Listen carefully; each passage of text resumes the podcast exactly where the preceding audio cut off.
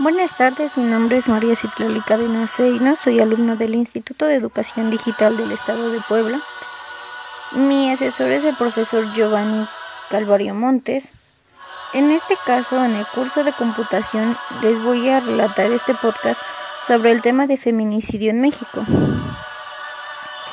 La elaboración de dicha investigación tiene como objetivo el análisis de los feminicidios, así como sus causas, consecuencias, elementos que lo tipifican, sus cifras y algunas ocasiones de la vida real, donde familiares de algunas víctimas nos cuentan parte de dichos sucesos.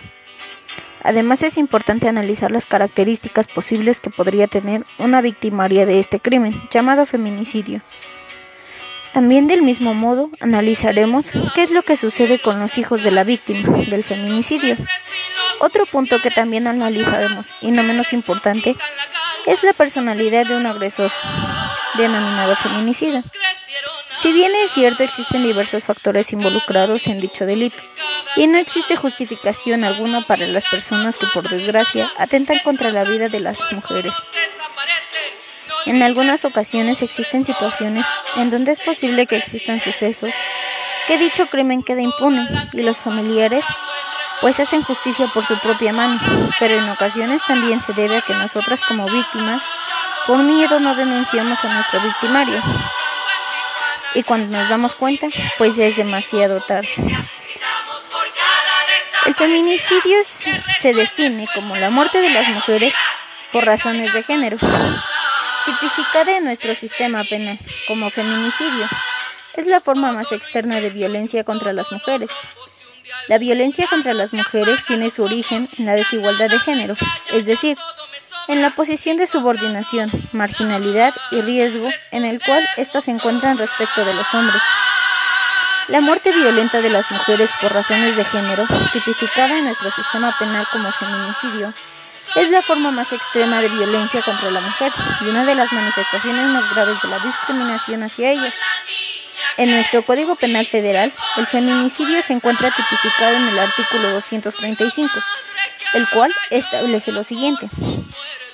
Comete el delito de feminicidio quien prive de la vida a una mujer por razones de género. Se considera que existen razones de género cuando ocurra algo de las siguientes circunstancias.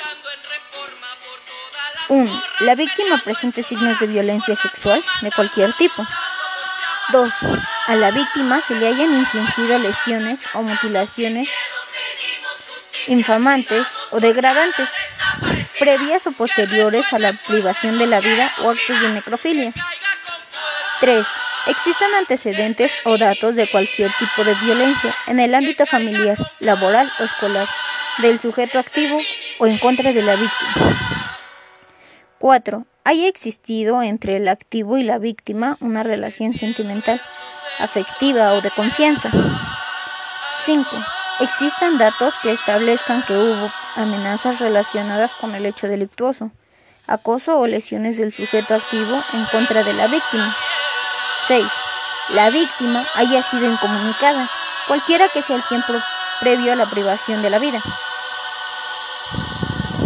7. El cuerpo de la víctima sea expuesto o exhibido en un lugar público. Común.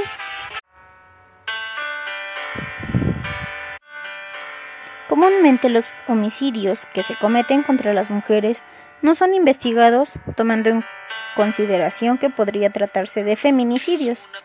Por esta razón, el modelo de protocolo latinoamericano de investigación de las muertes violentas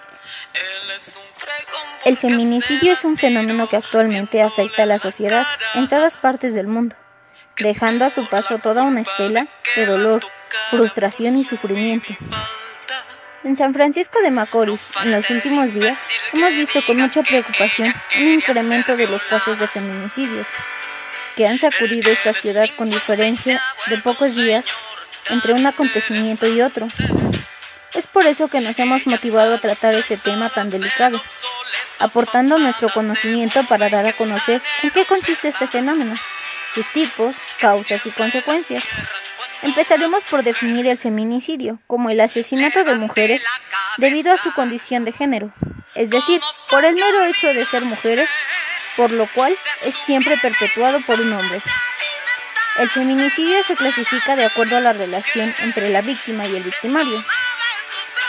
El feminicidio íntimo es aquel en el que el hombre y la mujer sostienen o han sostenido una relación de pareja, un noviazgo, matrimonio o una aventura.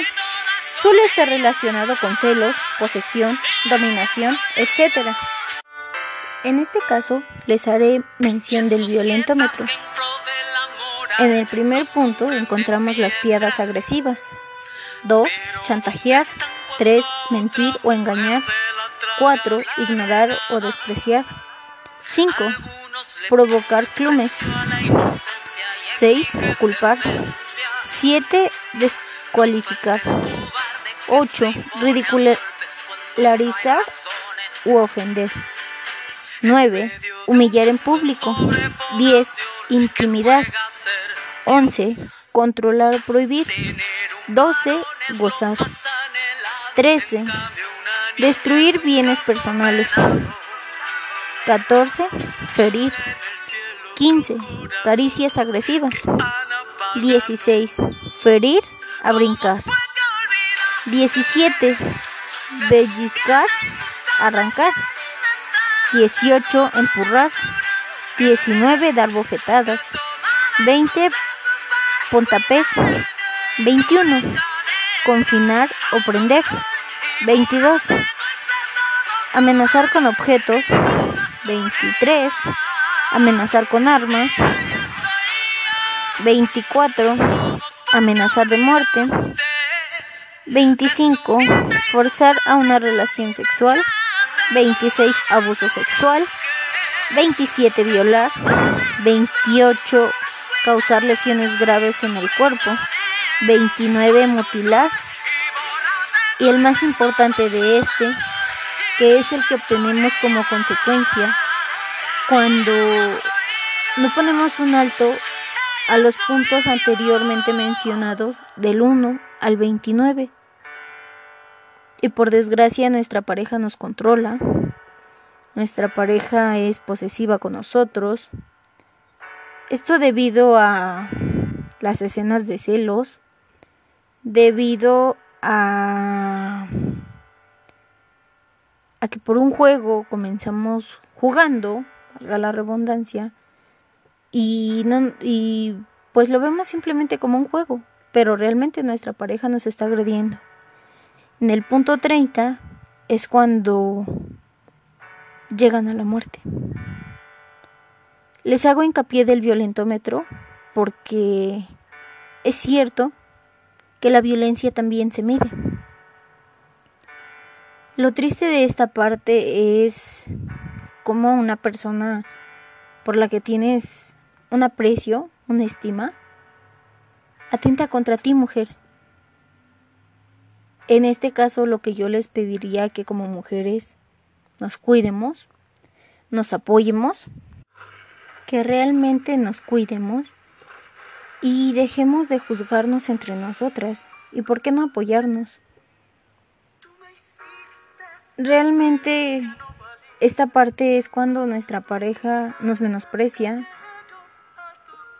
nuestras características físicas pues ya no le agrada y es cuando comienzan a ver nuestros defectos y la forma más eficiente para ellos pues es matar a la pareja.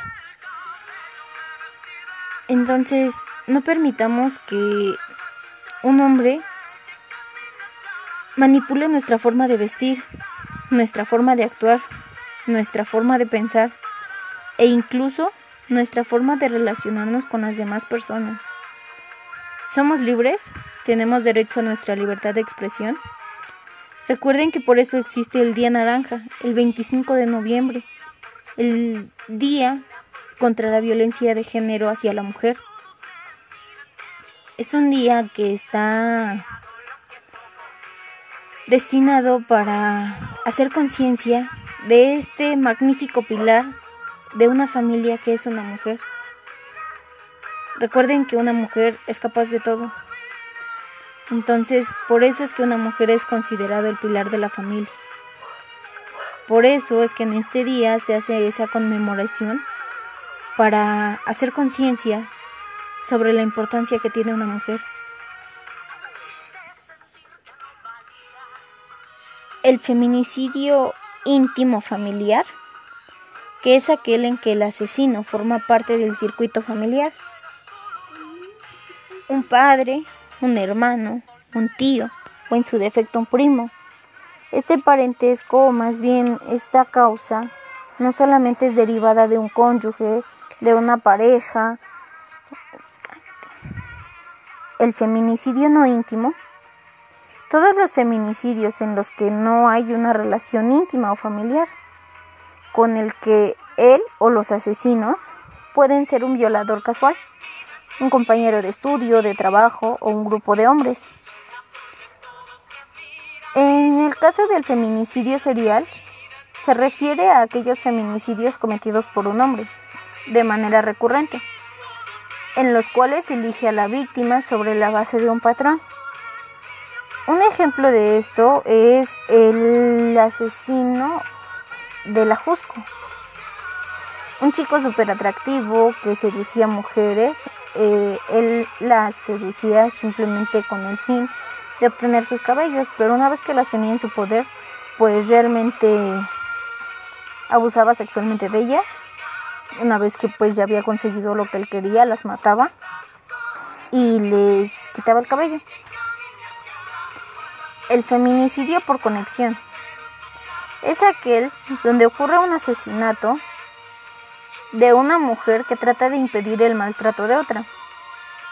Las causas del feminicidio son muchas, destacando entre ellas la educación machista que en muchos de los casos es estimulada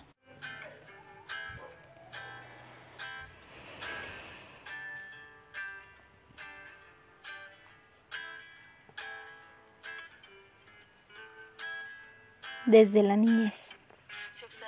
También la violencia de género, la violencia doméstica, el mal manejo de la ira y de los impulsos, los celos patológicos en el caso de una pareja, el abuso de las sustancias cuando ya son personas adictas, el maltrato de mujeres, los trastornos psicoemocionales, baja autoestima, frustración y problemas económicos. Son algunas de las causas que podrían provocar la ocurrencia del asesinato de la mujer a manos de un hombre. Las consecuencias del feminicidio también son diversas, y entre las mismas podemos citar la muerte de mujeres en edad reproductiva, familias traumatizadas, tanto de la víctima como del victimario, sin dejar de lado la gran cantidad de niñas y niños huérfanos y con secuelas psicológicas para toda la vida de manera especial cuando estos niños han sido testigos de dicho asesinato. Otras consecuencias muy negativas que dejan los feminicidios es la cultura de violencia aprendida, depresión, estrés postraumático y la destrucción de la familia como proyecto social. El feminicidio en Código Penal. La tipificación del delito de feminicidio en México inició en el año 2010 los primeros estados en tipificarlo fueron Guerrero y la Ciudad de México. Para el 2012 se incluyó el feminicidio en el Código Penal Federal. La pena para castigar a un feminicida es de 40 a 65 años de cárcel. Antes la sanción máxima era de, 65, de 60 años, pero la Cámara de Diputados aprobó aumentarla en febrero de 2020. Esto debido a que el índice de feminicidios pues aumentó. La diferencia entre el feminicidio y homicidio. Según el Código Penal, se comete el delito de homicidio cuando se priva de la vida a otro. Existen diferentes tipos de homicidio, culposo, doloso o en razón de parentesco. La sanción de este delito depende del tipo de homicidio. De mujeres que en un principio parecerían haber sido causadas por motivos criminales, suicidio y accidentes deben analizarse con perspectiva de género para poder determinar si hubo o no razones de género. Y así, de este mismo modo, determinar la causa de la muerte y no quedar en duda también de este modo y para poder confirmar o descartar el motivo de esto. En este mismo tenor se encuentra la sentencia de la Suprema Corte de Justicia de la Nación SCJL, relacionadas con el caso de Mariana Lima Buendía, la cual establece que en el caso de muertes, las mujeres se debe identificar las conductas que causaron la muerte de la mujer. 2. Verificar la presencia o ausencia de motivos o razones de género que originen o explican la muerte violenta. 3. Preservar evidencias específicas para determinar si hubo violencia sexual. 4. Hacer las periciales pertinentes para determinar si la víctima estaba inmersa en un contexto de violencia. ¿Qué es la violencia feminicida?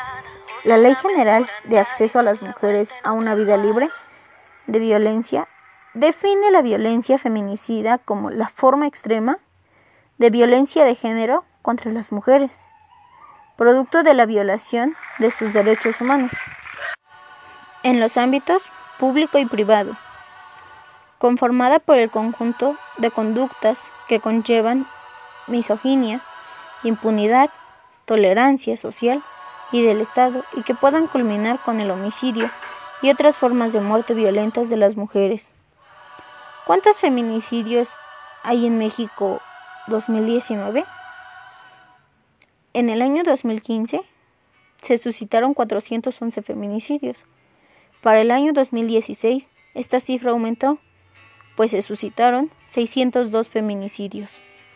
Para el 2017 aún las cifras se elevaron más y se suscitaron 741 feminicidios.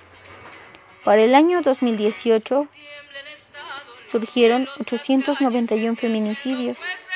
Para el año 2019 los feminicidios fueron 976. Qué triste es ver que estas cifras han aumentado.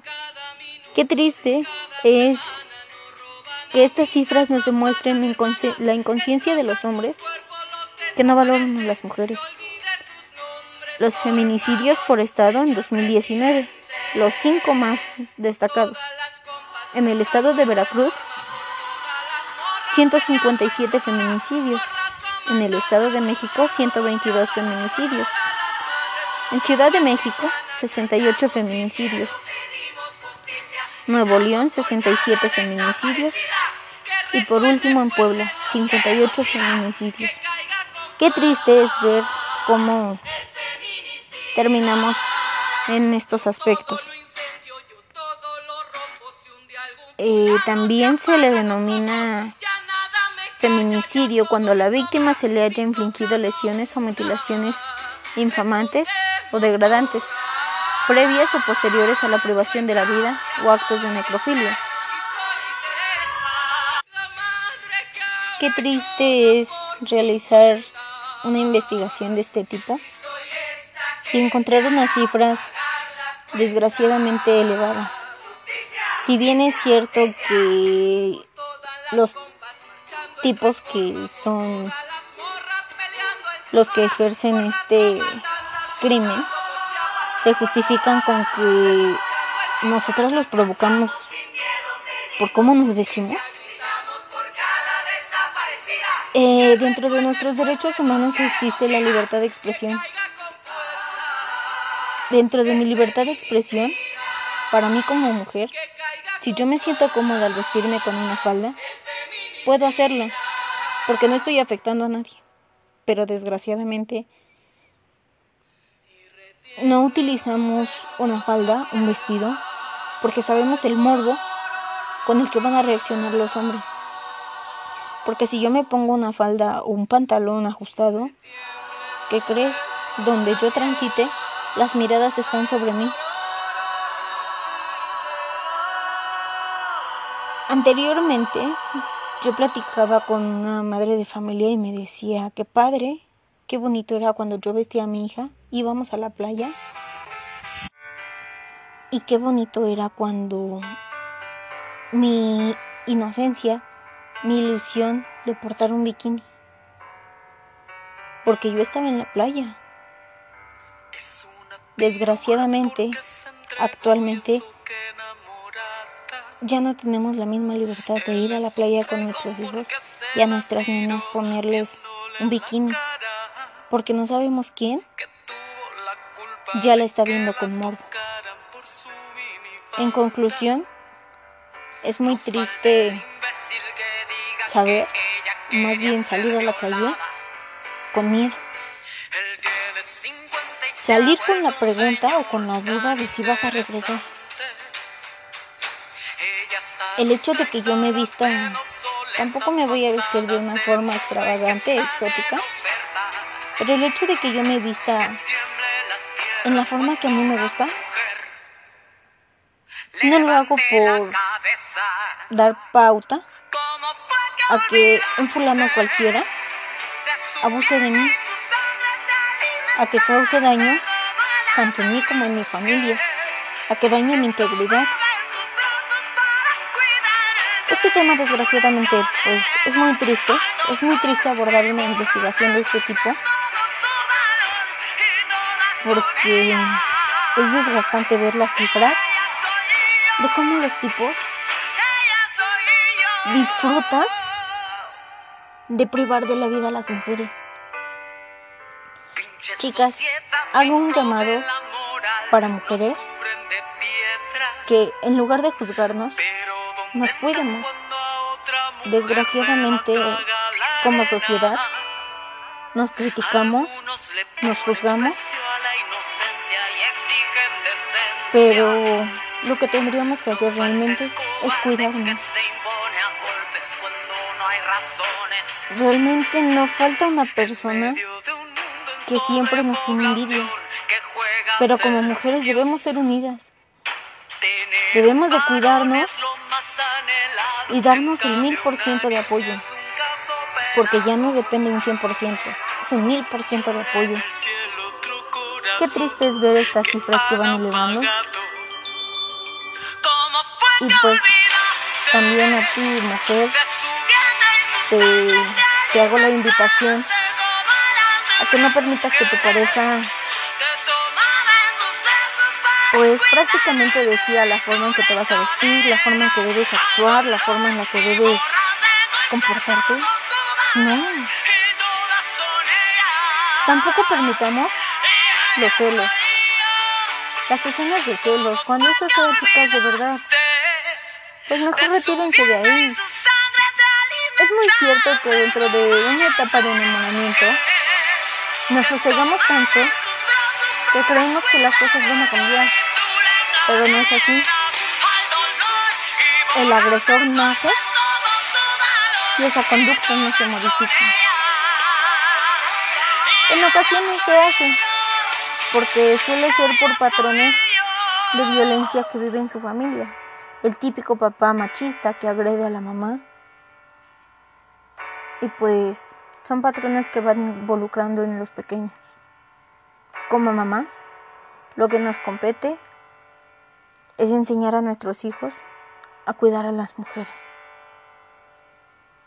Recuerda, mujer, que eres una piedra preciosa y vales mucho. Tú misma date tal valor y no dejes que nadie te subestime, que nadie te pisotee y que nadie te menosprecie. Espero que esta investigación sea un poco de hacer conciencia y cuidar a nuestras mujeres. Muchas gracias por su atención, que tengan excelente tarde y aprendamos a cuidar a nuestras mujeres.